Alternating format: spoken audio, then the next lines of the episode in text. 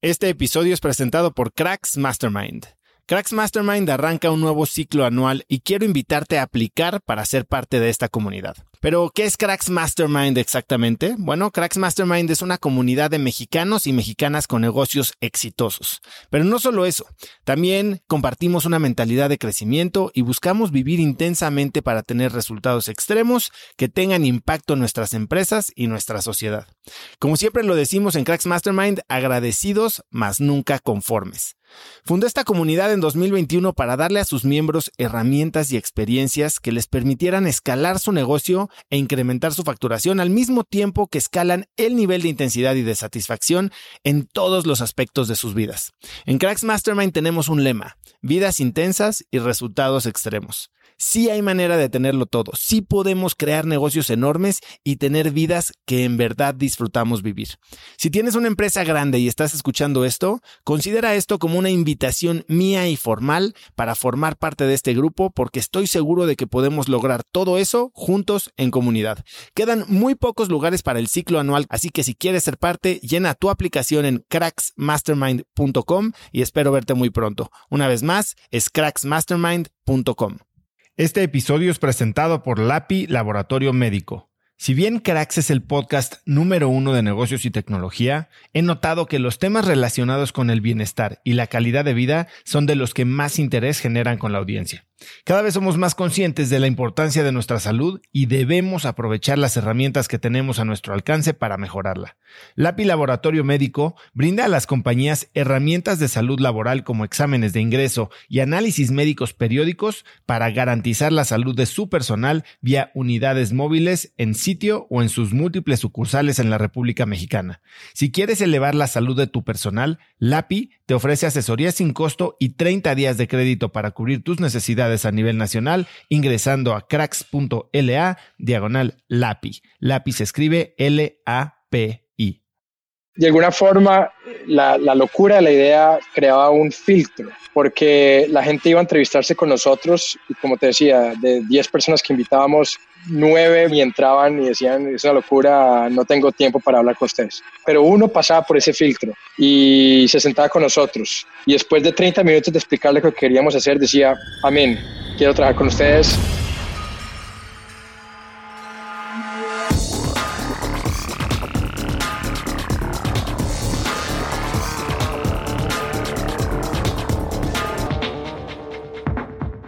Hola y bienvenidos a un nuevo episodio de Cracks Podcast. Yo soy Osotrava y entrevisto cada semana a las mentes más brillantes para dejarte algo único y práctico que puedas usar en tu vida diaria. Mi invitado de hoy es David Vélez. David es una estrella del emprendimiento latinoamericano, ya que es fundador y CEO de Nubank, la compañía latinoamericana líder en tecnología financiera. David es colombiano y cuenta con más de 13 años de carrera en bancos de inversión, fondos de capital privado y capital de riesgo, como Goldman Sachs, General Atlantic y Sequoia Capital, uno de los fondos de inversión más reconocidos del mundo. David se graduó como ingeniero de la Universidad de Stanford, donde también hizo un MBA. Desde su casa en las afueras de Sao Paulo, donde trabaja por la cuarentena, David me cuenta cómo creó desde cero una compañía que hoy vale más de 10 mil millones de dólares y que está compitiendo a los jugadores más fuertes de la banca mundial en América Latina. Y también me cuenta todos los grandes aprendizajes que se ha llevado en el camino. Y ya con esto dicho, ahora sí vámonos con mi entrevista al rockstar del emprendimiento, David Vélez. David, gracias por tomar mi llamada. Gracias a ti, Oso, gracias por la invitación. Ahora que tuvimos que esperar a la, a la, crisis y al encierro para poder hablar y al fin creo que pude, pude robarte un poquito de tiempo, que eres alguien sumamente ocupado. Muchas gracias. No, un placer empezar a hablar contigo. Oye David, bueno, pues para entrarle directo al tema, eh, pues obviamente tú eres CEO de Nubank, que es yo creo que la empresa latinoamericana más valiosa de esta nueva era. Y tú vienes de una familia de emprendedores. Eh, escuché que, que, a ti en tu familia te decían que se tenía que emprender, que no podías tener un jefe. ¿Cómo te moldeó eso? Eso, debe de ser un paquetazo, ¿no? Porque, ¿qué hago? sí. Sí, no, efectivamente, desde que yo tengo memoria, creciendo, eh, lo que escuchaba siempre de, de, dos, de los dos, de mi papá y de mi mamá, era que había que crear su propio camino, que había que emprender. Los, los role models, los ejemplos que siempre se mencionaba a la gente que empezaba empresas, que construía empresas. El, el lado de mi papá son 11 hermanos, todos fueron emprendedores, incluyendo a mi papá, empezaron pequeños negocios. Mi papá tiene una fábrica de botones, no era una fábrica grande, pero hacía botones y allá pasaba yo básicamente los veranos, iba todas las semanas desde que tenía cinco años a hacer control de calidad de botones, separando los botones buenos de los, botones que no estaban bien hechos. Y, en fin, eso fue lo que escuchaba diariamente, básicamente, el, ambiente que crecí y era, eh, era algo que siempre tenía muy en mente a los 12 años. Eh, siempre que crecí trabajé con mi papá, pero a los 12 años tenía suficientemente, suficientes ahorros para hacer el primer emprendimiento propio, que fue comprar una vaca. Mi papá tenía varias vacas y le y convencí que me vendiera una. Entonces me vendió una y pensaba que era el mejor negocio imaginable porque la vaca se convertían en dos vacas y las dos vacas se convertían en cuatro y así empezaba a crecer exponencialmente y decía yo, pero es increíble cómo se duplicaba y cuadruplicaba la inversión. Eh, y en fin, y ese fue un poco lo que hice a los 12, a los 18 años. A los 18 vendí las seis vacas que ya había y tenía dinero ahí para ayudar a pagar la universidad y para pagar almuerzos. Entonces, en fin, fue algo que era muy en el DNA, en el desayuno, almuerzo y comida y que me, me, me formó eh, profundamente. y dime algo, ¿por qué? ¿Cuál era la lógica detrás de no tener jefe, detrás de ser emprendedor? ¿Era tienes que controlar tu destino, era tienes que tener tiempo libre, era tienes que ganar todo por lo que trabajas. ¿Cuál era en realidad la, razón por la que tenían esa mentalidad en tu familia? Creo que parte es la tradición. Yo vengo de una ciudad en Colombia que se, que se llama Medellín y Medellín tiene toda una reputación, toda un, una, una, historia de emprendedurismo por, por varias décadas. Muchas de las mayores empresas colombianas vienen de Medellín. Y creo que parte es como la visión de que el emprendedor es alguien que abre, eh, que, es, la valentía, tal vez el coraje del emprendedor, que abre caminos nuevos, que no se detiene ante desafíos, que no tiene miedo. Es tal vez una atributos como del, de la persona así que va y, y, crea un camino propio y, y cuestiona y desafía lo que todo el mundo hace. Entonces, parte creo que son algunos atributos como coraje y, desafío que, que, están, que están pegados a esa, esa visión. Por otro lado, creo que esa visión de control, control propio, de tener, eh, de no tener que depender de nadie, de no tener que rendirle cuentas a nadie, de que si un día, yo me acuerdo de mi papá que era muy orgulloso, me decía que él, él, él es, muy deportista y, y, si se iba a hacer deporte dos horas, y llegaba tarde a la oficina, no tenía que pedirle permiso a ningún jefe que decirle que voy a llegar tarde o si nos íbamos de viaje tampoco. Entonces también algo como de orgullo de poder tener tanto control sobre el tiempo de uno y, sobre su tiempo. Y por el lado de mi mamá, creo que también una visión mucho que el emprendedor conseguía crear mucho impacto y mucho impacto social. Creo que de mi mamá venía mucho, mucho, mucho la pregunta de cómo se podía ayudar a la sociedad, cómo se podía ayudar a la comunidad, cómo uno eh, hace el bien a, su, al prójimo y, y, ahí viene también una visión de emprendedorismo que el emprendedor consigue crear mucho impacto social, mucho, mucho más grande que algo económico, es algo que crea impacto para la sociedad. Ahora, seguramente te tocó ver toda esta parte buena, ¿no? De impacto, de control y demás, pero teniendo dos papás emprendedores, probablemente te tocó ver momentos duros. ¿Cuál fue la lección más dura que aprendiste sobre ser emprendedora antes de serlo? Mira, eh, de alguna forma los emprendimientos que fueron pocos y fueron, no fueron grandes, especialmente mi papá, siempre fue bien, nunca fue así un éxito económico rotundo, pero siempre le fue suficientemente bien para que mi familia no sintiera así falta de nada. Eh, vengo de una familia de clase, ya clase media alta, y, entonces tal vez la visión y fue más positiva del emprendedor que, que tal vez negativa, no, no, no, no es que hubiera un día que llegáramos a la casa y no había, no había algo para comer. Entonces tal vez no fue completa mi visión de, del emprendedor. Oye, pero bueno, entonces creces y tú te alejaste del emprendimiento, vendes tus vacas y terminas en la universidad y terminas trabajando para americanos. Sí, sí, o sea, me acuerdo en los primeros años de, la universidad decía, veía a mis amigos haciendo internships en los bancos de inversión y consultoría y yo decía, no, no, no, no voy a hacer eso, es una locura, voy a aprender, voy a hacer mi, voy a empezar mi nueva compañía. Y realmente no tenía ni, no tenía ni idea de cómo empezar, no tenía la idea, no, me, sentía eh, como congelado, decía, tal vez decía eso, pero iba y no sabía ni, cuál sería el próximo paso. Entonces ya en el tercer año de universidad dije, bueno, no tengo, no sé cómo ni, ni, ni por qué dirección irme, voy a, voy a coger experiencia, voy a coger experiencia y voy a coger un, algo de ética de trabajo y voy a ir a aprender.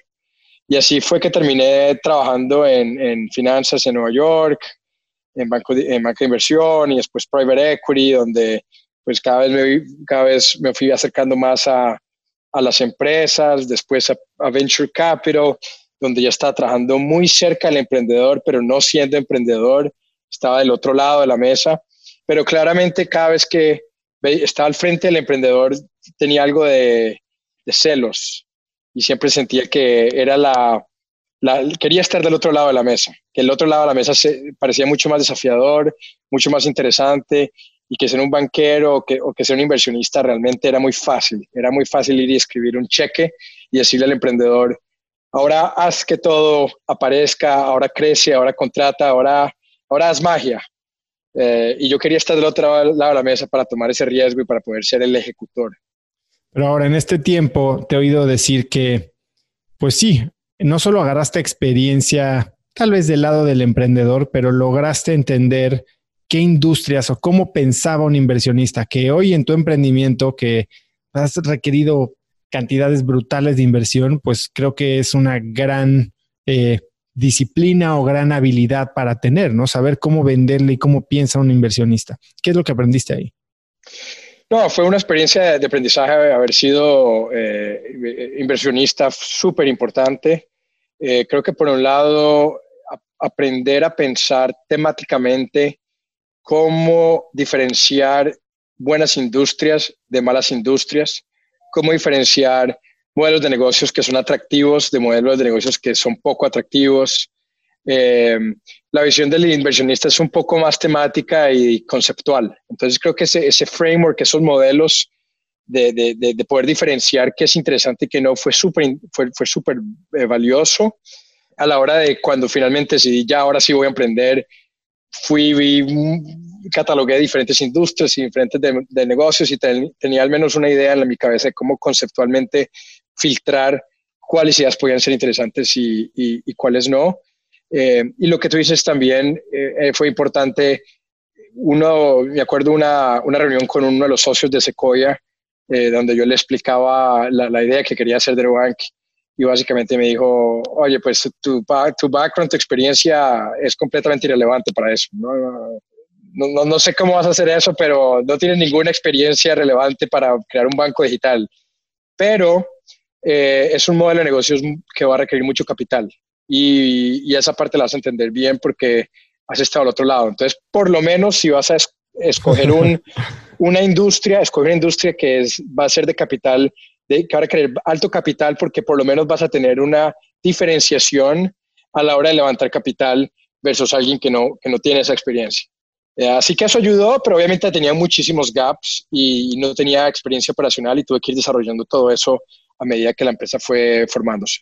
Eso es súper interesante, David, porque creo que muchos emprendedores se enganchan en este tema de hacer el bottom up, ¿no? ¿Qué me apasiona? ¿Cuál es el problema que tengo yo? Y esa es ahí a donde me voy a meter, ¿no? Tú lo hiciste mucho más estratégicamente, mucho más analíticamente top-down, ¿no? Fuiste analizando industrias, países, mercados, tamaños, y ya después llegaste a algo como que de las opciones que quedaban, cuál era la que más te atraía a ti, ¿no? ¿Cómo casas? Porque pues bien corriste el riesgo de haber terminado en una industria que cero te movía, ¿no? O sea, que cero te apasionaba. ¿Cómo casas la pasión con con el negocio, ¿no? Porque es difícil emprender y mucho más difícil emprender sin pasión. No, excelente pregunta. Creo que pasó, de hecho, de las, fue, en, fue en paralelo ese proceso, como bottoms up y, y, y, top, y top to bottom, porque por un lado, cuando decidí emprender, tenía, sí tenía una lista de cuatro o cinco ideas, industrias que me llamaban mucho la atención, pero por otro lado tuve una experiencia excepcionalmente mala siendo un cliente tratando de abrir una cuenta de banco en Brasil. En esa época, cuando me acababa de ir a Brasil, tuve que ir a abrir una cuenta en un banco y fue realmente horrible. O sea, pasé casi hora y media en una agencia bancaria, tuve que pasar por varias puertas blindadas de seguridad, dejar mi maleta y mi laptop en un locker afuera de la agencia, esperar 45 minutos para hablar con alguien que tenía una actitud horrible, que tenía una actitud de básicamente me estaba haciendo un favor eh, abrirme una cuenta. Tuve que regresar unas seis, siete veces en un periodo de tres meses a la agencia, llevar más documentos, más documentos, más documentos. Finalmente me abrieron una cuenta donde me cobraban casi 100 dólares por mes en una cuenta y tenía una tarjeta de crédito que me cobraba una tasa de interés de 500%. Entonces, por un lado, esa experiencia como que fue un shock, como que no lograba entender cómo la experiencia de un banco podía ser tan mala con el consumidor. Y eso, por un lado, tocaba esa visión temática de la industria bancaria en Brasil como una de las industrias más rentables del mundo, con poca competencia, con, con márgenes absurdamente altos, que venía creciendo 20-30% al año por los últimos 20 años. Entonces, como que esas dos, esas dos visiones las logré unir y así fue como decidí de esas, de esas cinco ideas que tenía más o menos, cuál era la que, la que me iba a enfocar a, a desarrollar. Vámonos un poquito para atrás. La coyuntura en la que te encuentras en Brasil con la oportunidad de emprender no es tan planeada. Tú tenías un plan de seguir trabajando para los americanos en Brasil y eso no se da y es como que lo que te permite cambiar de rumbo, ¿no? Sí, yo, o sea, primero yo fui a vivir a, para eh, trabajar con el Fondo Americano en Brasil, estuve allá del 2008 al 2010, en el 2010 ya estaba cansado realmente de, estar invirtiendo y quería emprender. Eh, regresé al MBA, hacer el MBA como una, tal vez como una medio excusa de tener dos años para poder pensar exactamente qué quería hacer. Y ahí fue cuando Sequoia, el otro fondo, apareció y dijo, bueno, espérate, eh, ¿qué tal si nos ayudas a ver si vale la pena abrir una oficina de Sequoia en Brasil? Ahí tuve que parar de nuevo la idea de emprender y estuve con Sequoia dos años. Durante el MBA, porque me, contabas que, o sea, bueno, en esa época no había clases los miércoles y te montabas en un avión y llegabas vuelo directo a Sao Paulo. Exacto, volaba así, me, despertaba, la, estaba en la oficina en Secoya a las 5 de la mañana, de 5 a 8, porque Brasil estaba 6 horas adelante, entonces podía hacer esas llamadas telefónicas con compañías a, a esa hora y después de estar en el MBA de 8 a 4 de la tarde y ahí regresaba a la oficina. Entonces eran dos, dos full-time jobs básicamente. Y no había clases los miércoles, así que los martes viajaba a Sao Paulo tenía reuniones con compañías los miércoles y miércoles de la noche regresaba, volaba, regreso a San Francisco para estar en, clases los jueves. No todas las semanas hacía eso, hacía eso más o menos una vez, una vez por mes, pero, pero en fin, fue un, fue un tiempo bastante ocupado. Pero yo me, me, divertía muchísimo porque de alguna forma estaba, estaba viendo toda la teoría en MBA cuando estaba haciendo justamente la práctica en, en la vida real. Y bueno, eh, después de, dos años con Sequoia, llegamos todos a la conclusión de que no tenía mucho sentido abrir operaciones allá. Yo ya estaba en Brasil viviendo después del MBA. Querían que me regresara a San Francisco a seguir invirtiendo y a empezar a ver otros mercados. Y ahí fue cuando ya dije sí, que definitivamente era el momento de, de, de emprender. Que ya, ya no, no, no tenía, no podía seguir tirando la bola para, para después y después y después. Entonces, bueno, estás en Brasil con esta idea tienes la mala experiencia en el banco. ¿Y ¿En qué momento dices, esta es, voy? ¿Cuál es tu primer paso? Porque ¿cómo alguien un día despierta y dice, voy a poner un banco? Sí, o sea, después de la experiencia y después de haber estudiado mucho la industria, eh, dije, esto suena súper interesante, esta oportunidad. Eh, y ahí pasé unos, unos seis semanas 100% enfocado en entender cuál sería la oportunidad específicamente. Eh, había una compañía que yo había estudiado mucho en General Atlantic, en una de mis, de mis experiencias, que era Capital One en Estados Unidos. Había conocido a Nigel Morris, que es el cofundador de Capital One. Y era una, una idea que me llamaba mucho siempre la atención, el modelo de Capital One, de cómo ellos entraron siendo una startup bancaria en los 90 en Estados Unidos, en un mercado que era 100% comoditizado y lograron en 10 años, utilizando mucho analytics y marketing, llegar a ser el quinto mayor banco de Estados Unidos. Entonces, ese foco en utilizar datos y analytics para descomoditizar un mercado me llamaba mucho la atención. Parte de lo que hice en esas seis semanas fue entender mucho el, caso de Capital One. Eh, había un Capital One de Rusia, que es Think of Credit Systems. Fui a Rusia, me reuní con ellos, entendí cómo funcionaba ese modelo de negocios en, en Rusia. Y por otro lado, pasé mucho tiempo hablando con los expertos bancarios en Brasil. De haber tomado 25, 30 cafés con CEOs de bancos, preguntando, haciendo la pregunta simple de por qué era, cómo era posible que nadie estaba compitiendo con ellos, qué, qué opinaban ellos de hacer un banco 100% digital, utilizando Internet, utilizando canales digitales. Y unánimemente la respuesta era, es imposible hacerlo acá.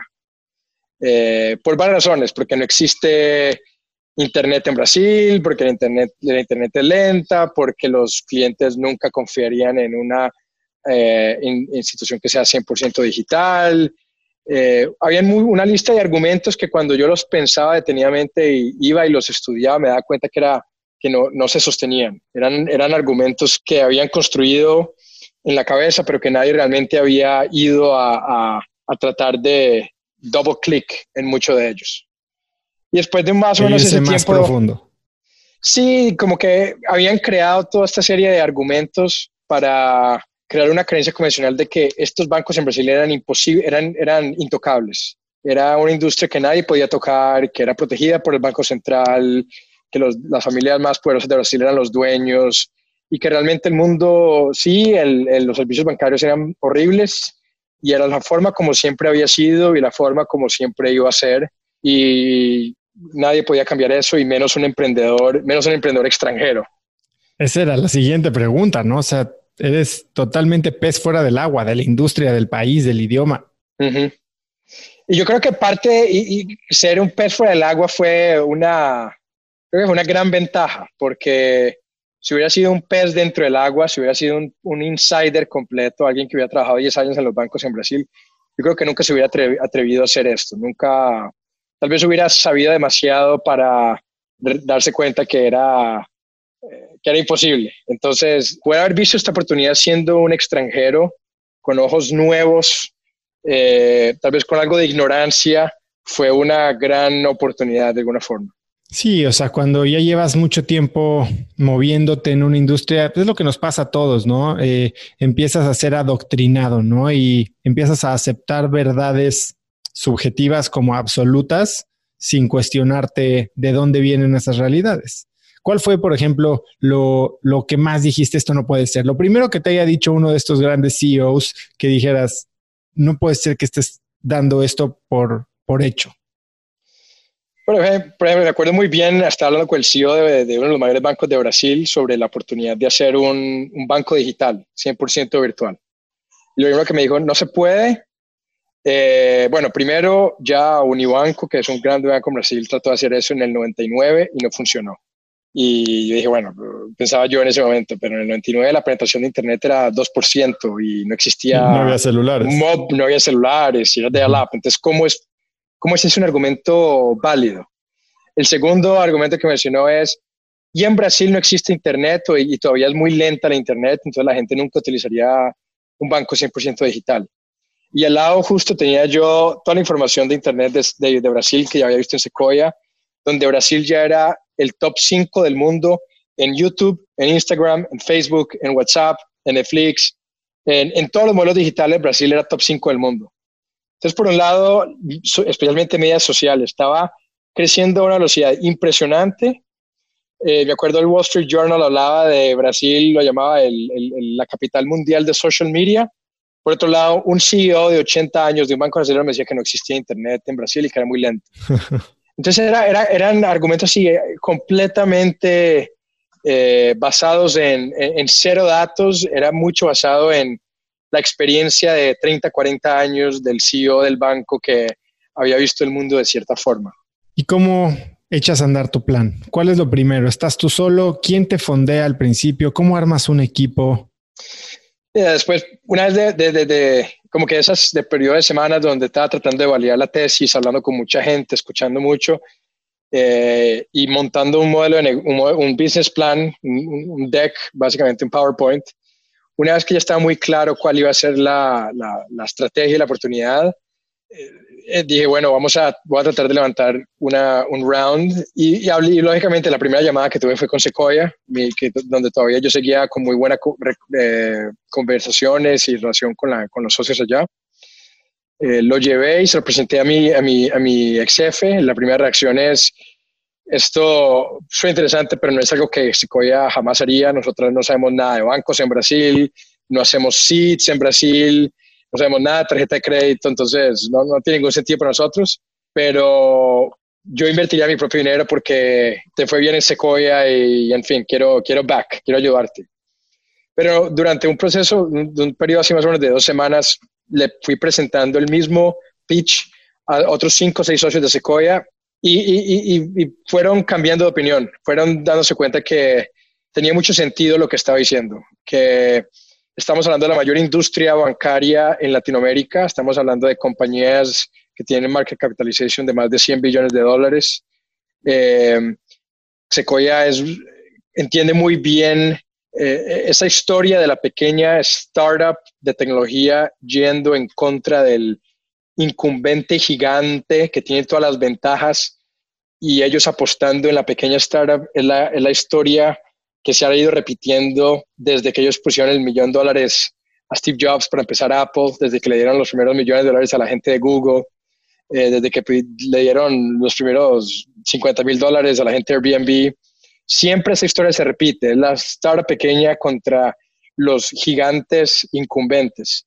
Y una vez que como que los socios lograron entender que era esta la historia que yo estaba contando, a pesar de que sabían que no sabían muchas de lo que no sabían de bancos y no sabían de Brasil.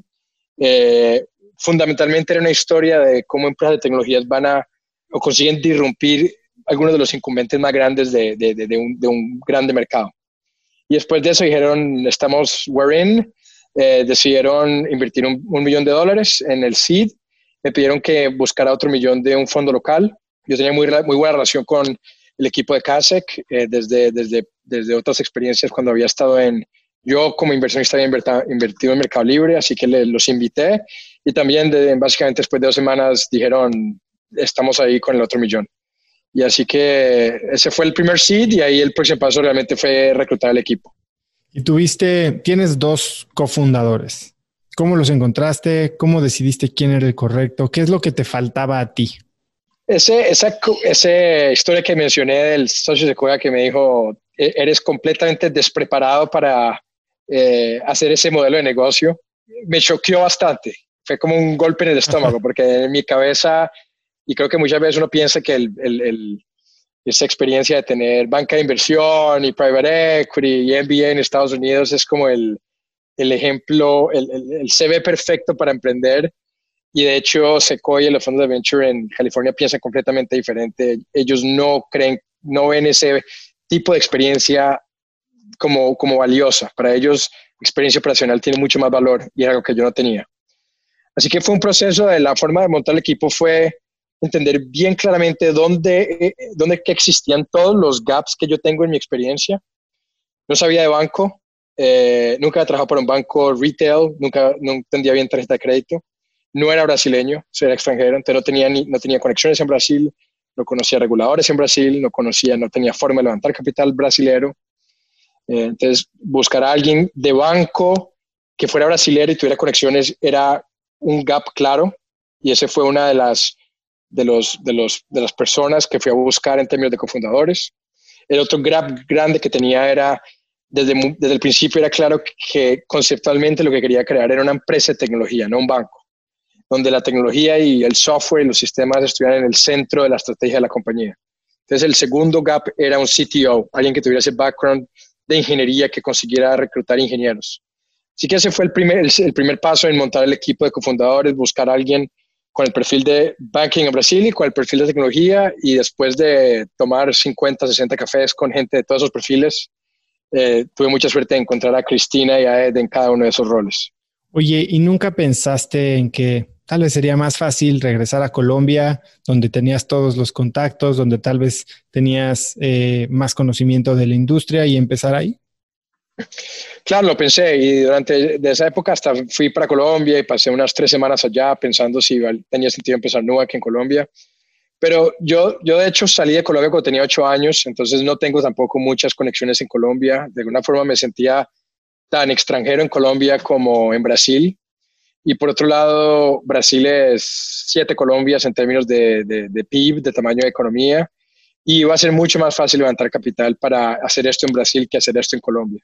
Y de un punto de vista personal me gustaba Brasil, eh, me gustaba vivir en Brasil, así que dije, bueno, tiene más sentido de un punto de vista personal y de negocio estar hacer esto en Brasil. Oye, entonces armas el equipo, tienes tu dinero seed, eh, estás jugando contra Goliat, literal. ¿Cuáles fueron los retos más grandes eh, o qué fue lo más extremo a lo que te enfrentaste en estos primeros años? El primero, teníamos que convencer a varios socios de que esto tenía algún sentido. Y, de nuevo, mucho de la creencia convencional en esa época era que era absolutamente imposible, que no, no se podía ir a competir contra esos bancos. Entonces, eh, una de las grandes, por ejemplo, de los de grandes partnerships que tuvimos que hacer era con Mastercard o con Visa. Eh, no fue fácil convencerlos. Mastercard vio la oportunidad del principio y fue con nosotros y nos dijo, eh, vamos a hacerlo.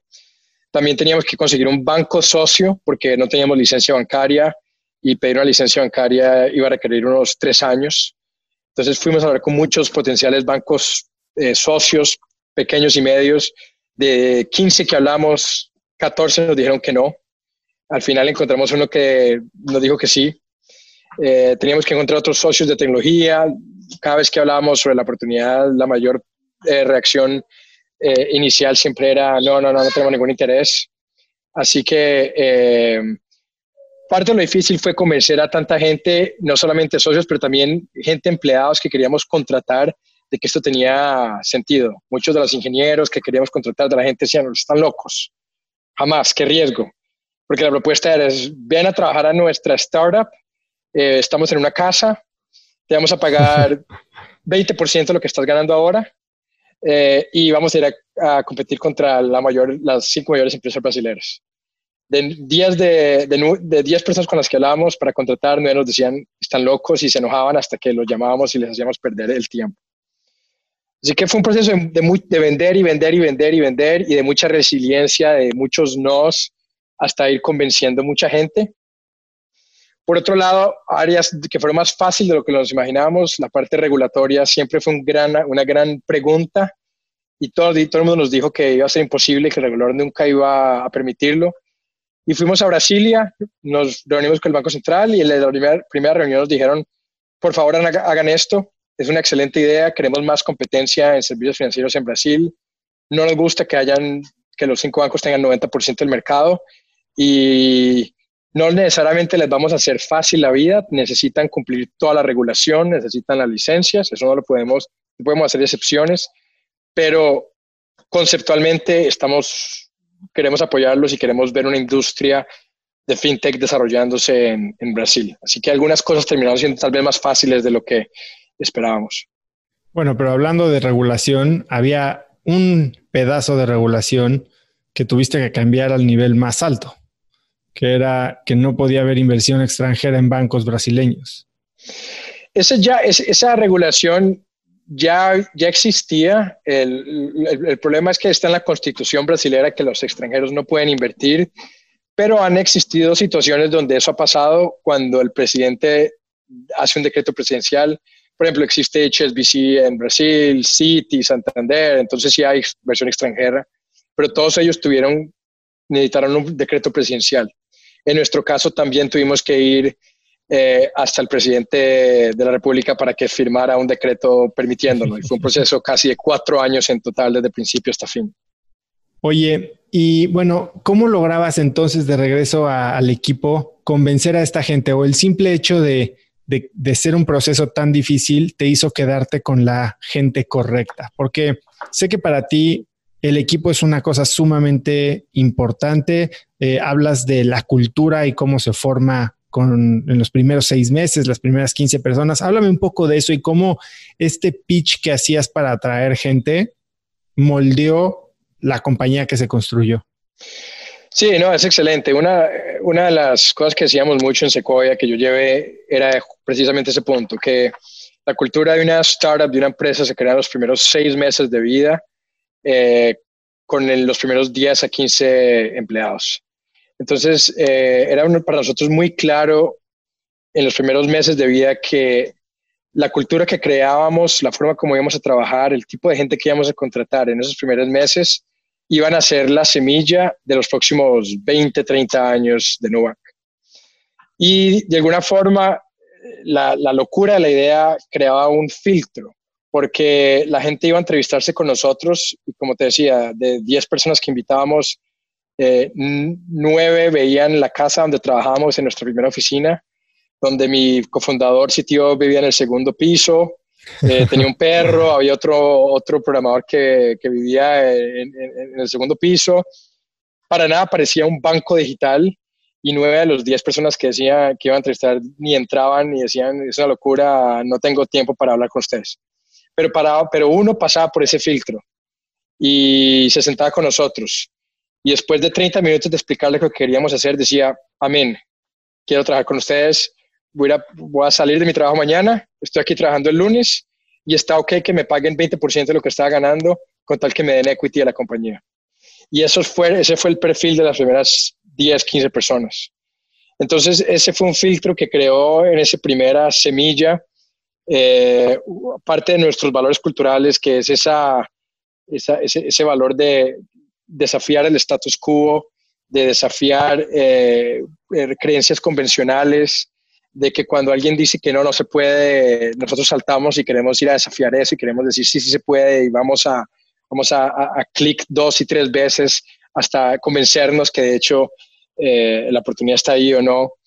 Y, es un poco un DNA medio de, de, revolución, de, de, hastío, de, querer probar. Tal vez al final todos tenemos una gran eh, media de inseguridad, de falta de seguridad propia y tenemos algo que demostrar, tenemos algo que probarnos a nosotros mismos y a todos los otros. Y, eso está dentro del DNA inicial de, de Nubank. Y obviamente esas 10, 15 personas fueron y contrataron otras 100 y esas 150 fueron y contrataron otras 2000. Y así, y así ha ido escalando la cultura con esos valores desde el, desde el primer momento. Ahora, cuando tienes a este gran grupo de gente tan opinionada, tan revolucionaria, como dices, de repente es difícil decirles qué hacer y alinearlos, ¿no? Eh, al menos por, por control. Tal vez los puedes alinear a través de una misión, a través de un propósito más grande como el de pelear contra Goliat, pero ¿cómo, ¿Cómo lidias cuando alguien cree que tiene la razón todo el tiempo y no está dispuesto a get on with the program, sabes? O sea, para, a, jugar en el equipo. Sí, es algo que eh, mucho culturalmente, donde decimos que, que, queremos gente que tiene cabezas llenas de preguntas y no cabezas llenas de respuestas. Es un poco el, el Shinsedo japonés, que es el, el beginner's mind. De alguna forma, la oportunidad de Nubank existió porque yo tenía un beginner's mind. Yo tenía ni idea de lo que estaba hablando, no, tenía ni, no, no, sabía de Brasil, no sabía los bancos. Y pude regresar a los first principles, a los primeros principios de la gente quiere ser tratada bien, la, quiere, la gente va a escoger una institución que los trate bien, que los trate como humanos, que no les cobre altas tarifas, que no les cobre eh, tantos impuestos, que no juegue con ellos. Como que ese, beginner's mind, esa mente principiante me, me permitió a mí ir a, a, esos, esos first principles y es algo que queremos tener dentro de Nubank también. Entonces, eh, lo que decimos mucho dentro de Nubank es que, a pesar de que muchas veces tenemos convicción en ciertas ideas, eh, partimos de un punto de vista donde es muy posible que tengamos, que estemos equivocados y que preferimos tener gente que tiene fuertes argumentos, y, pero, pero sin tener tanta, necesariamente tanta convicción a la hora de, de ejercerlos y estar abiertos a entender diferentes puntos de vista. Otro, otro valor eh, cultural que trabajamos mucho es el, nivel de, el, valor de diversidad. No, no necesariamente del punto de vista que todo el mundo habla de, de tener diferentes, eh, tener, de tener eh, diferentes tipos de diversidad, pero también diversidad cognitiva, diversidad de puntos de vista y tener una situación donde diferente gente logra explorar una idea de diferentes puntos de vista y al final tomaremos la decisión, eh, la, decisión más correcta independientemente de quién tuvo la buena idea. Entonces es un poco de cómo venimos trabajando ese, ese, ese ambiente de, diversidad cognitiva y de diversidad de, de diferentes puntos de vista. ¿Y cómo aterrizas esta cultura que creas en los primeros seis meses, 15 empleados, para que no se interprete a placer, ¿no? ¿Cómo, cómo lo, lo consolidas? Hicieron un documento, sé que Netflix tiene un documento público online eh, que todo el mundo lee antes de aplicar. ¿Ustedes tenían algo similar? Sí, teníamos justamente lo mismo. Eh, al empezar Nubank, como sabía que tenía muy claro eso de, de los, que los primeros 10, 15 empleados forman la cultura, básicamente después de haber hecho el deck, el PowerPoint de, de la idea de Nubank, tenía un segundo PowerPoint de la cultura de Nubank, con los valores de Nubank. Y eso fue lo que yo le mostré, esos dos se los mostré a mis cofundadores. Los cofundadores lógicamente participaron y colocaron sus, sus, ideas en eso. Eh, en los primeros 10 empleados que contratamos veíamos mucho ese, ese deck cultural, ese PowerPoint cultural, y cada uno agregaba eh, puntos de vista, información, y lo fuimos construyendo entre todos. Y es algo, es un documento que es vivo, es un documento que existe eh, todavía hoy, eh, es un documento que yo presento a, a, todas las personas que empiezan en Nubank. Eh, por los últimos siete años, el, en el onboarding, parte del onboarding en Nubank es yo, cofundador, le presento ese deck a todas las personas que comienzan. Entonces, 100% Nubank ha pasado por mí mostrándole y explicándole esa deck de cultura. Así que es una forma de yo, de yo conectarme con la gente nueva, de demostrar a la gente nueva lo importante que es la cultura y de poder utilizar mis propias palabras, eh, cuáles son esos valores, porque al final esos valores van a dictar quién le va bien en Nubank y quién no le va bien en Nubank. Y ahí hay otros, otra serie de rituales y otra serie de, de prácticas que tenemos internas para, para mantener esos valores bastante vivos y para que la gente realmente esté pensando en eso continuamente y no que sea algo que alguien pone en la pared y, va y actúa de una forma completamente diferente. ¿Ese es un documento que está público para gente fuera de Nubank o es un documento interno? Es interno por ahora. Oye, para crecer, sé que una vez que empezaron a agarrar tracción, hablaste mucho de que se centraron en tarjeta de crédito, pero tuvieron dos como técnicas o hacks eh, muy interesantes, ¿no? Para generar mucha atracción con poco presupuesto. Y uno era, según lo que me platicabas, el concepto de lista de espera. Y el segundo es el enfoque total en producto y servicio al cliente. ¿Por qué estas dos? ¿Cómo pensaste en esta estrategia para crecer y, y qué fue lo que más te sorprendió de cómo prendieron? La, concepción de foco en, la experiencia del cliente vino mucho de, esa experiencia tan horrible que tuve tratando de abrir una cuenta en banco, pero también es, de nuevo, volviendo a los, a los first principles, ¿qué hace alguien decidirte ir por un banco o por otro? Y parte es, es, es simple, pero de alguna forma la gente no lo utiliza, es la gente quiere estar con gente que lo trata bien clientes prefieren estar con instituciones que los traten bien, eh, instituciones que son transparentes con ellos, que les dan servicios eh, y productos a un precio justo, eh, más que instituciones que los tratan mal o que no los tratan bien. Cuando em, em, empezamos a pensar qué, cuál iba a ser la diferenciación, creo que lo más obvio, pero sorpresivamente lo menos obvio para los, los bancos tradicionales era que la gente iba a escoger eh, las instituciones de servicios donde los tratan bien, donde no hay, no hay, no hay trucos, donde no me están engañando, donde la institución está siendo transparente, donde hay un lenguaje transparente. Entonces ese foco en experiencia cliente fue algo muy claro desde el principio. Vimos varias otras compañías que, que, se enfocan en el cliente. Pasamos con mis cofundadores dos días en Sapos, en Las Vegas, viendo cómo funcionaba, cómo están estructurados. Está lleno de locos, ¿no? Sí, sí, sí, no, fue súper interesante. eh, estudiamos mucho el caso de Disney, eh, que es una empresa que se reconoce muy bien por enfocarse en clientes, eh, Southwest Airlines. Han habido varios casos que, que se han enfocado mucho en ese, en ese foco de customer.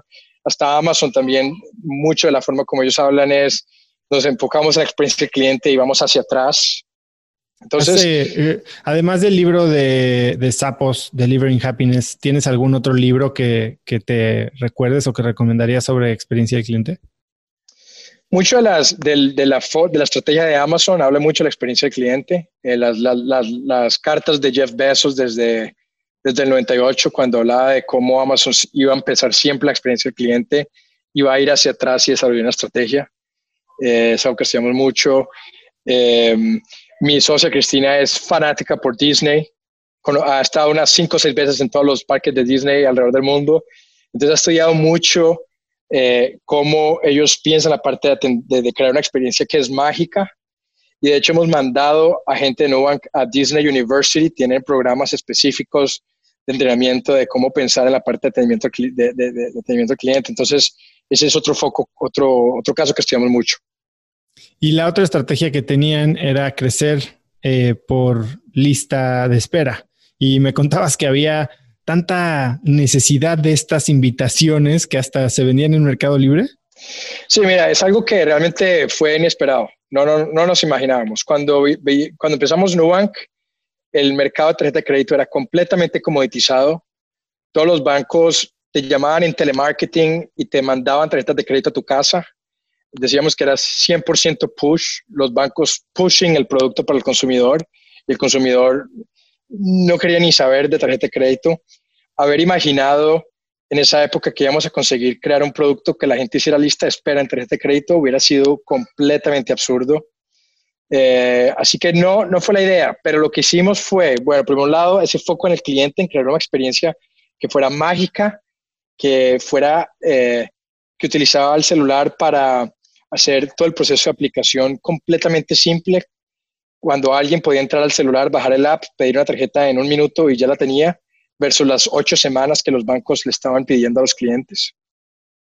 Y por otro lado, uno de, de las dificultades que tuvimos era que, dado el riesgo de crédito que teníamos inicialmente, solamente le podíamos decir sí a un 15-20% de los clientes que pedían la tarjeta. Entonces, 80% de la gente que pedía tarjeta les tenemos que decir que no y parte era deficiencia en nuestros modelos de crédito y falta de información. Entonces, en vez de decirles que no, les dijimos todavía, en este momento no podemos aprobar, pero nuestros modelos están evoluyendo, evoluyendo y en los próximos seis meses esperamos decirte que sí. Y eso fue creando una lista de espera. Y, y, lo que decíamos también es que si alguien era invitado por un cliente existente, le, daba, le dábamos prioridad en la lista de espera.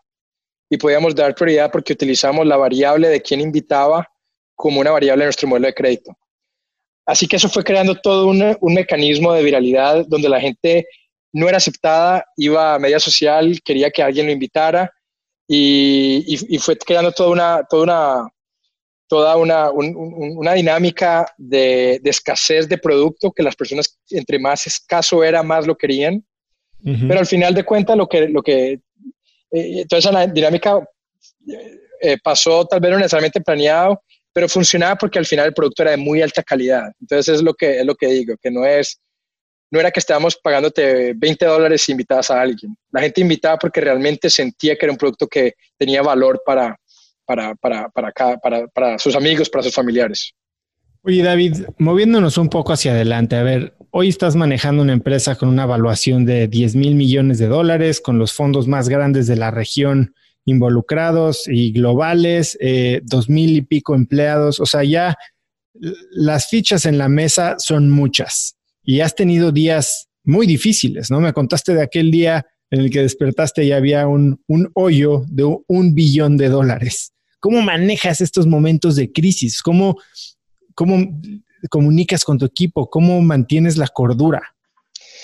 Sí, justo ese, ese, ese, caso que mencionas, que iba a haber un hoyo, de, iba a llegar a ver, no había justo ese momento porque el gobierno iba a cambiar la regulación de un día para otro. Eh, mira, es, creo que hemos creado dentro de esa cultura esa, esa, esa cultura de resiliencia. De, desde el principio nadie dijo que lo que queríamos hacer era fácil. Eh, y, y empezando desde los primeros momentos, como te decía, la magnitud del proyecto desde el día, desde el primer segundo era grandísimo. Creo que entendía, había un entendimiento de que la probabilidad de éxito era muy baja. Y la gente que fue y dijo que sí, yo quiero hacer eso, sabía eso muy claro. Y hemos sido también una empresa con mucha transparencia, porque parte de esa visión de foco en el cliente es un entendimiento que parte de, lo que significa estar en foco del cliente es ser transparente con ese cliente, es no engañar al cliente, es no tener una lista de, de fees y de tarifas como tienen los bancos, donde te cobran 50 cosas diferentes, dos pesos por mandarte un SMS, tres pesos por darte una alarma. Nuestra, nuestra tabla de, de fees es lo más simple que existe, son 0, 0, 0, 0, 0, 0. Entonces, esa transparencia que queríamos tener con el consumidor, teníamos que tenerla también con nuestros propios empleados. Siempre entendimos que hay una simetría entre la forma como queremos tratar a nuestros consumidores y la forma como nosotros internamente tenemos que tratar a todas las personas que trabajan en Nubank. Entonces, parte del, del contrato interno en Nubank es mucha transparencia con, con, la gente que trabaja. Y en los tiempos de crisis, en los tiempos malos, eh, los hemos visto como una oportunidad de crear todavía más confianza, de reforzar ese valor porque es muy fácil ser transparente en los momentos fáciles. Es mucho más difícil ser transparente en los momentos difíciles. Y en varias de esas crisis que hemos tenido, hemos escogido la transparencia y hemos escogido ser fieles y verdaderos a esos valores que hemos tenido culturalmente. Entonces, creo, que eso ha ido creando bastante confianza interna y eso combinado con la resiliencia mental, con el hecho de que desde el principio se ha sabido que es algo difícil lo que queremos construir. Eh, ha dejado el, el, tipo de personas que están ok, que, que, que, que, consiguen manejar su ansiedad, consiguen su estrés y principalmente creo que son gente que, se que, gana mucha motivación por los desafíos. Y lo que las crisis crean realmente son desafíos mayores. Entonces, eh, de alguna forma, en los tiempos de guerra, cuando estamos en guerra, veo a mucha gente en Nubank levantándose y performando o ejecutando a dos, tres veces lo que son capaces de ejecutar en tiempos de paz. Sí, definitivamente, sobre todo, como lo decías al principio, cuando están unidos detrás de un propósito y de una misión eh, que conecta con sus propios valores, creo que no hay sueldo, no hay, no hay crisis, al contrario, los retos son los que, ah, ¿crees que no puedo? Eso es lo que levanta, como dices, hace que la gente se suba de nivel, ¿no? Eh, ahora, cuando vas creciendo una empresa, pues empiezas con un equipo muy chico, tal vez al principio tú tuviste, al parecer, la, visión muy clara de reclutar a la mejor gente, tal vez tenías recursos suficientes y un pitch de 20% de sueldo para atraerlos. Eh, pero bueno, las empresas, tú lo decías, ¿no? Evolucionan más rápido que las personas. Yo siempre he creído que digo, ojalá eh, la gente evolucione al ritmo que las empresas y si evolucionan más rápido, que les sirva a mi empresa como escalón para agarrar algo mejor para ellos. Pero tú, ¿cómo, cómo piensas en de repente a una persona que lleva contigo desde el inicio? Eh, ponerle un jefe porque ya no es el momento de él en, ese, en esa posición de liderazgo? Mira, empieza con una, de nuevo, empieza con una visión de mucha transparencia, con una cultura donde todo el mundo quiere hacer eh, lo, lo, mejor para la compañía, eh, una cultura de poco ego o, básicamente espero que, poco, que, que, mínimo ego. Entonces las personas están siempre preocupadas por hacer eh, el, lo, lo, correcto para la empresa y para nuestros clientes, más que necesariamente si esta jugada política o mi posicionamiento político con ese jefe es lo que debería ser. Así que una vez que esas condiciones iniciales existen, eh, ha sido una comunicación muy transparente con todo el mundo, donde eh, es claro que las empresas pasan por diferentes niveles de maturidad, de madurez.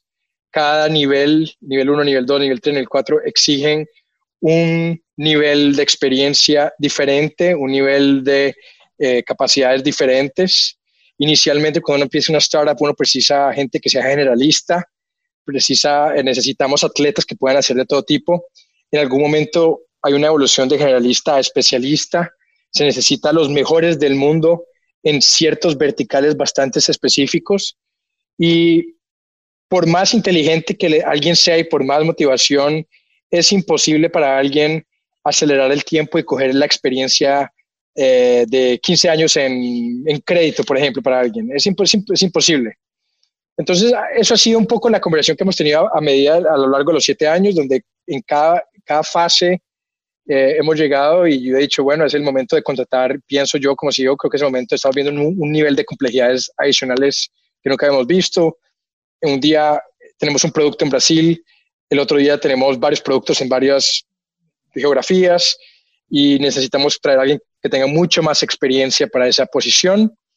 Ah, y, by the way, el hecho de que traigamos a alguien con más experiencia va a ser excelente para tu carrera, porque vas a tener un mentor, vas a tener alguien que te ayude a desarrollarte mejor como CFO, como CTO, como Head of Product, eh, hacer algo que yo personalmente no puedo ayudarte a hacer.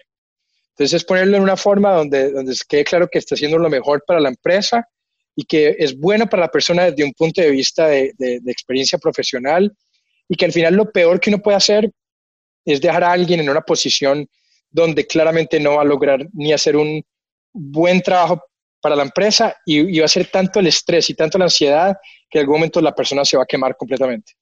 Sí, esa es una lección que te gustaría haber aprendido antes. Definitivamente. Eh, es algo que en hindsight, o cuando, cuando y en los últimos 12 meses, especialmente para nosotros, hemos tenido mucho, mucha gente nueva con más experiencia entrando a Nubank.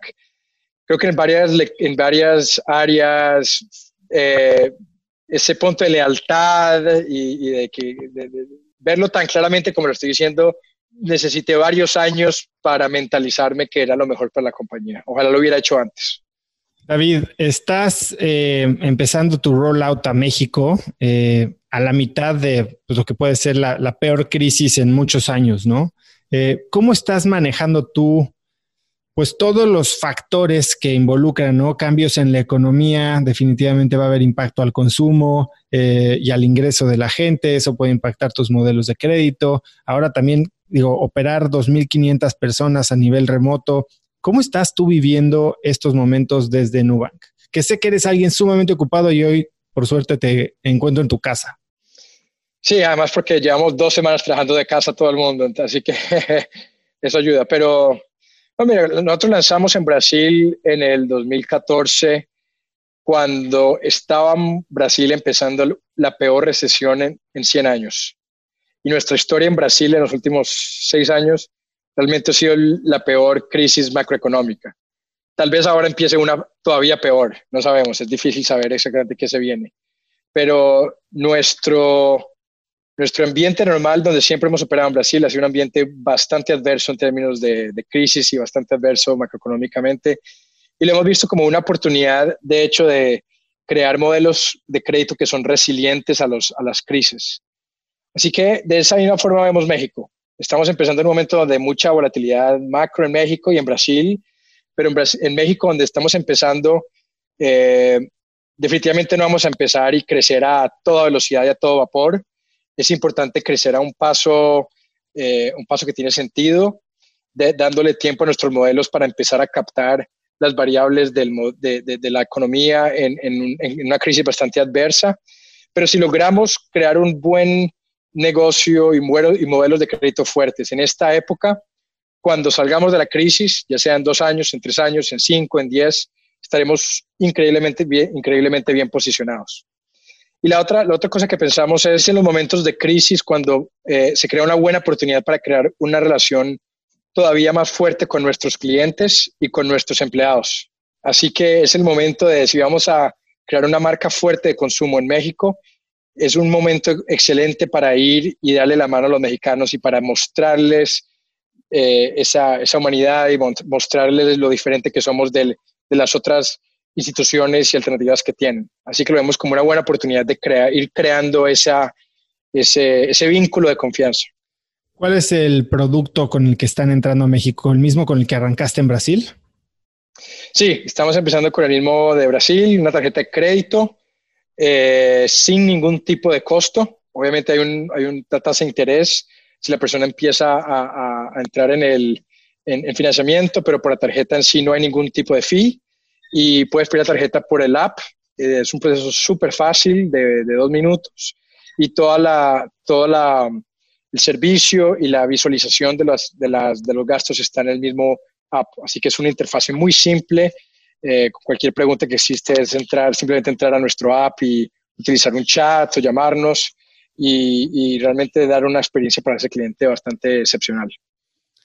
David, ¿cuál es, eh, ya viendo ahora así como hacia atrás, y tú que de repente no sabías qué empezar, para alguien que tengo mucha gente así, que sabe que quiere emprender, que tal vez quiere dejar su trabajo, tal vez siente que es ahora o nunca, pero no saben qué hacer. ¿Cuál sería tu consejo para gente así? Eh, yo creo que vale la pena tener una lista de ideas, eh, ser un poco metódico, tener esa lista de ideas, ir y estudiar cada una de ellas, tratando de, tener una mente bastante abierta, de tener una, una, honestidad intelectual bastante grande sin estar necesariamente apegado emocionalmente a alguna de ellas. Y si alguna de ellas, después de cierto tiempo de, de atacarla y después de cierto tiempo de escuchar diferentes puntos de vista, eh, uno sale y, siente fuerte que puede haber algo bien interesante, no pensar dos veces, ir a emprender, ir a hacerlo. Llega un momento en que no van a existir 100% respuestas a todas las preguntas, van a, van a haber siempre preguntas sin resolverse y si uno espera tener todas las respuestas, nunca emprendería. Entonces, saber dedicar un cierto tiempo para tratar de respuestas y en algún momento tomar la decisión de me voy o no me voy.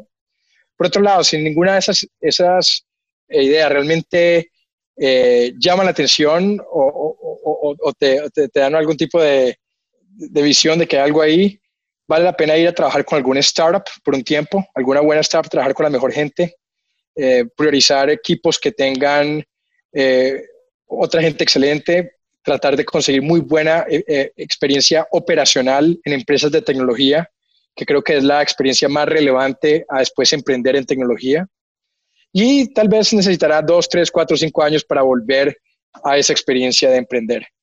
Eh, así que diría, no hay que necesariamente emprender a todo costo, pero si vale la pena, si uno está interesado, es invertir cierto tiempo para, para tratar de, de ganar algo de convicción. ¿Alguna vez te oí decir que si no sabes en qué emprender, simplemente súbete a un transporte público tres horas y, y ideas te llegarán? Explícame qué, a qué te refieres con eso. Sí, eh, es, yo creo que las mayores oportunidades para emprender, especialmente en mercados emergentes, especialmente en nuestros países, están al frente de nuestras narices. En mi caso específicamente era crear un banco digital. Todo el mundo era, era cliente de banco, nadie vio la oportunidad.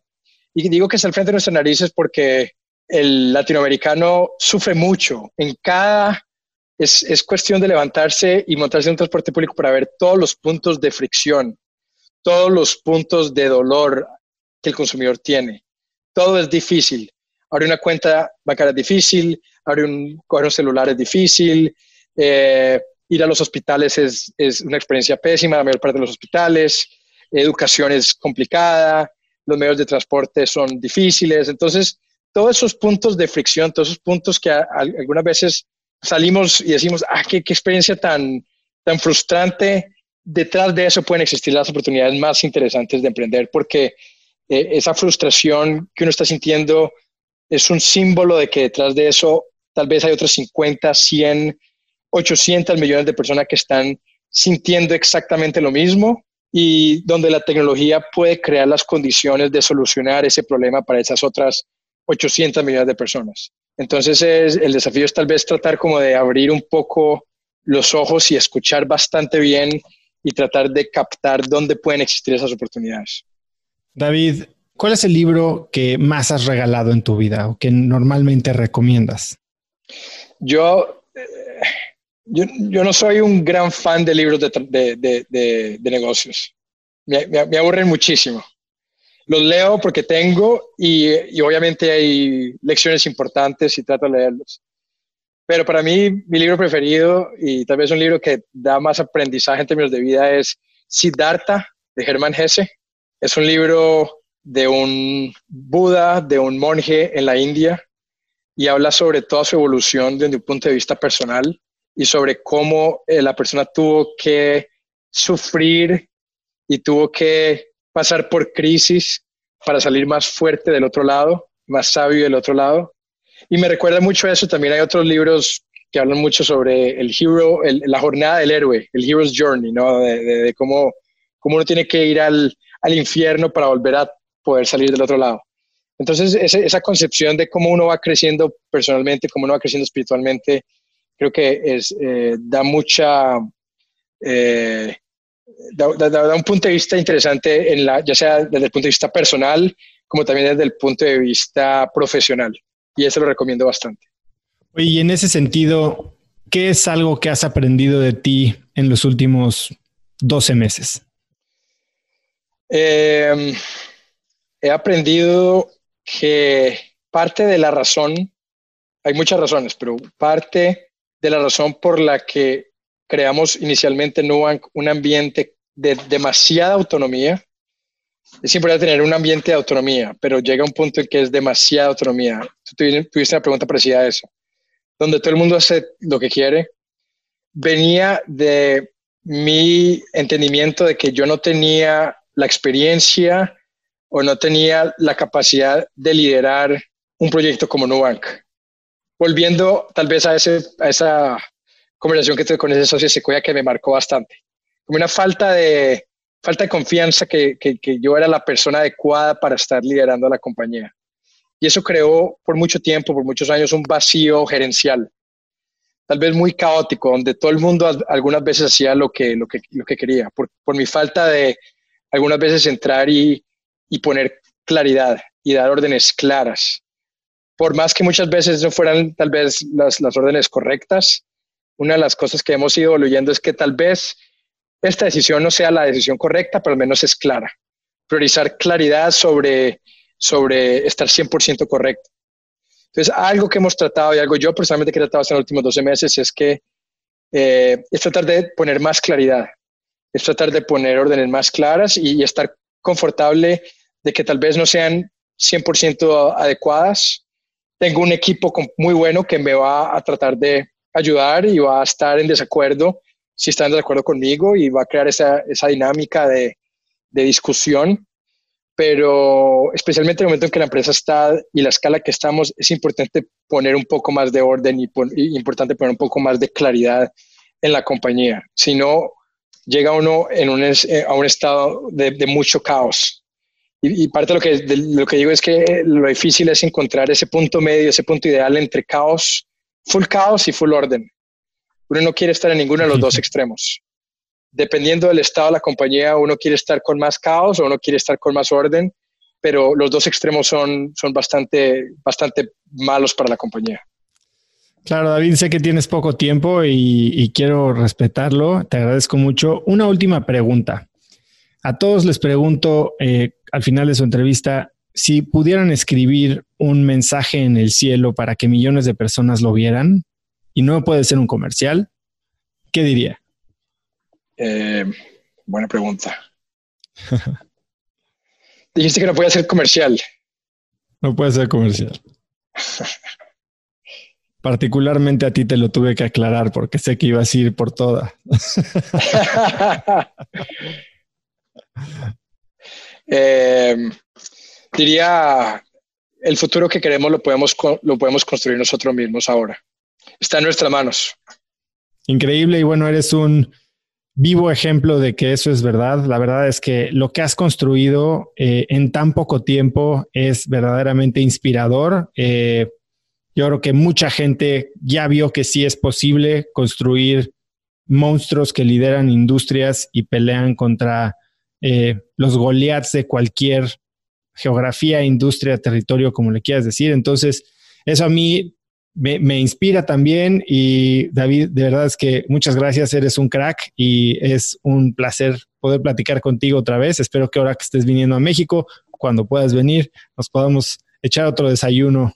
Claro que sí, Oso, ¿no? Excelente conversación. Eh, muchísimas gracias por el tiempo y por las preguntas y bueno, seguimos hablando.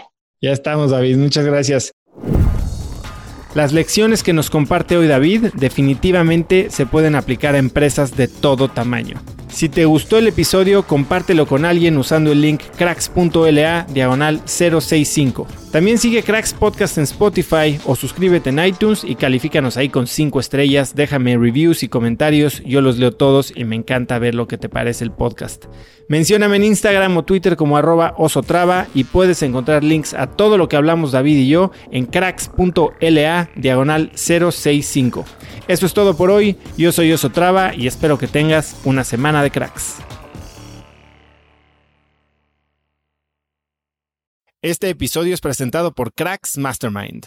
Cracks Mastermind arranca un nuevo ciclo anual y quiero invitarte a aplicar para ser parte de esta comunidad. Pero, ¿qué es Cracks Mastermind exactamente? Bueno, Cracks Mastermind es una comunidad de mexicanos y mexicanas con negocios exitosos. Pero no solo eso, también compartimos una mentalidad de crecimiento y buscamos vivir intensamente para tener resultados extremos que tengan impacto en nuestras empresas y nuestra sociedad. Como siempre lo decimos en Cracks Mastermind, agradecidos, mas nunca conformes. Fundó esta comunidad en 2021 para darle a sus miembros herramientas y experiencias que les permitieran escalar su negocio e incrementar su facturación al mismo tiempo que escalan el nivel de intensidad y de satisfacción en todos los aspectos de sus vidas. En Cracks Mastermind tenemos un lema, vidas intensas y resultados extremos sí hay manera de tenerlo todo, sí podemos crear negocios enormes y tener vidas que en verdad disfrutamos vivir. Si tienes una empresa grande y estás escuchando esto, considera esto como una invitación mía y formal para formar parte de este grupo porque estoy seguro de que podemos lograr todo eso juntos en comunidad. Quedan muy pocos lugares para el ciclo anual, así que si quieres ser parte, llena tu aplicación en cracksmastermind.com y espero verte muy pronto. Una vez más, es cracksmastermind.com. Este episodio es presentado por LAPI Laboratorio Médico. Si bien Cracks es el podcast número uno de negocios y tecnología, he notado que los temas relacionados con el bienestar y la calidad de vida son de los que más interés generan con la audiencia.